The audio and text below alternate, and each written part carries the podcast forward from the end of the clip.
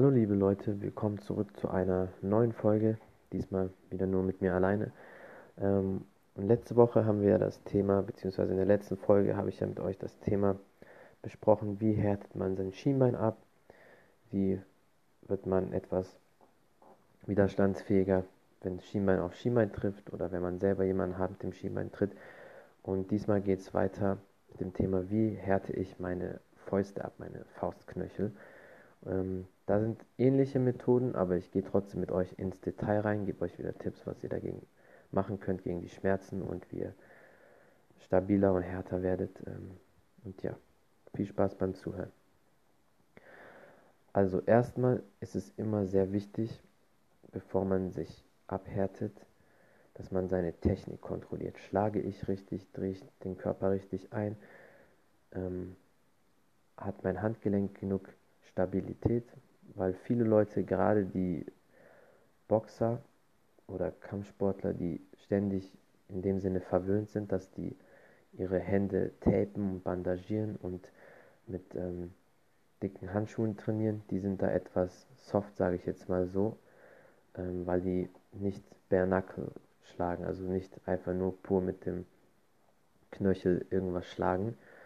Und dann sind die etwas leichter ja, weich zu kriegen oder sind nicht so schmerzresistent wie andere Leute. Und deswegen da auch wieder dasselbe Prinzip wie mit dem Schienbein.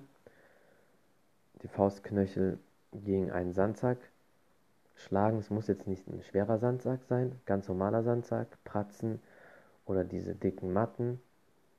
Ähm, aber da auch wieder vorsichtig, nicht zu sehr übertreiben, leichte bis mittlere Schläge, aber dafür mehrere zum Beispiel 100 Schläge in einem leichten Tempo, leicht schlagen, aber Technik trotzdem 100%, bis die Knöchel rot werden und ein bisschen Pause und dann vielleicht noch einen zweiten oder dritten Satz. Auch da nicht zum Bluten bringen. Wichtig, wenn ihr schlagt, auch gucken, dass ihr mit den zwei vorderen Knöcheln ähm, schlägt, aber trotzdem alle Knöchel abhärten. Ihr könnt dann noch zusätzlich die Knöchel leicht abklopfen mit äh, Holz. Das muss jetzt gar nicht mal irgendein bestimmtes Holz sein, kann auch wieder ein, ein ein Stock sein, ähm, Bambus, Baseballschläger oder an die Wand bisschen die Fäuste reindrücken und dann einfach gucken, dass ihr Widerstand gibt. Leicht gegen die Wand schlagen, nicht zu sehr übertreiben oder auf dem Boden. Ähm, mit einem Partner, Faust gegen Faust, aber nicht zu fest.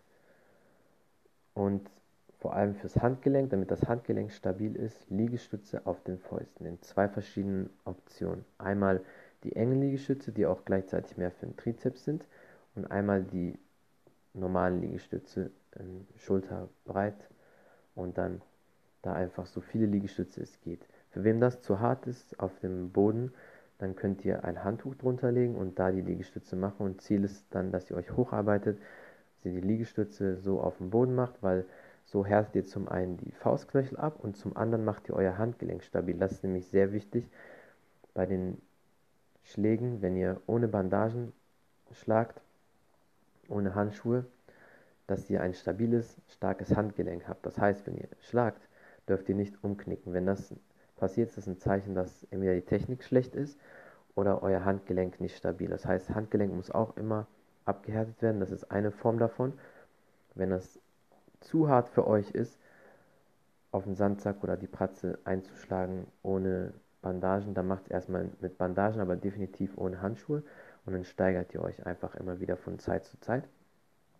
Ähm, wenn die Handknöchel, ähm, wenn die Faustknöchel schon abgehärtet sind, aber euer Handgelenk vielleicht noch zu weich, dann könnt ihr die Bandagen vielleicht nur um euer Handgelenk wickeln, die Fäuste, die Knöchel lasst ihr frei.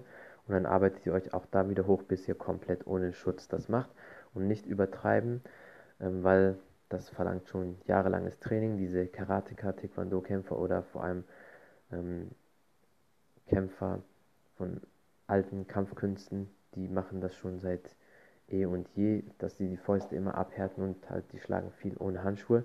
Deswegen seid da nicht frustriert, wenn das nicht in ein, zwei Monaten geht. Bei mir hat das auch einige Jahre gedauert, bis meine Fäuste richtig abgehärtet sind und bis heute mache ich trotzdem natürlich immer und immer weiter. Das war es eigentlich schon mit den Tipps. Fürs Handgelenk nochmal, damit ihr es auch stabilisiert. Ihr könnt solche kleinen Zangen benutzen, die ihr dann immer fest drückt, macht da so 50 bis 100 Wiederholungen. Ihr könnt, wenn ihr im Gym seid, wenn ihr Bizeps Curls macht mit der Kurzhantel, das Handgelenk hoch und runter bewegen.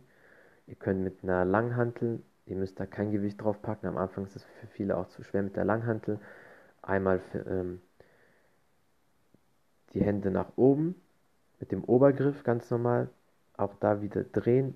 Stellt euch vor, ihr dreht die Stange zu euch und dann mit dem Untergriff dasselbe da auch. Die Langhantelstange zu euch nach oben drehen und dann runterlassen, wieder nach oben drehen, sodass ihr schön eure Unterarme trainiert und gleichzeitig so euer Handgelenk stabilisiert. Okay, fasse ich nochmal kurz die Tipps zusammen. Also gegen einen Sandsack schlagen oder eine Pratze. Versuchen ohne Schutz, ohne Bandagen. Wenn es noch nicht geht, bandagieren und dann leichte Schläge, bis ihr immer widerstandsfähiger werdet. Mit einem Partner Faust zu Faust, aber nicht zu fest, gegen die Wand die Faust drücken und versuchen Widerstand zu generieren. Und fast so der beste Tipp, Liegestütze auf dem Boden mit den Fäusten einmal eng und einmal etwas weiter, wenn es zu hart ist, ein Handtuch und mit Holz abklopfen, Baseballschläger, Bambusstock, Unterarme trainieren bzw. Handgelenk stabilisieren mit den Übungen, die ich euch eben genannt habe. Und ja, das war schon. Vielen, vielen lieben Dank fürs Zuhören, für euren Support, für die ganzen Sterne, die ihr mir immer verteilt, für die Rankings. Und folgt mir gerne auch auf Instagram, ähm, wenn ihr irgendwelche Fragen habt, äh, Wünsche, was ich als nächstes besprechen soll dann schreibt mir gerne entweder hier oder auf Instagram und ja, bis zum nächsten Mal. Thank you.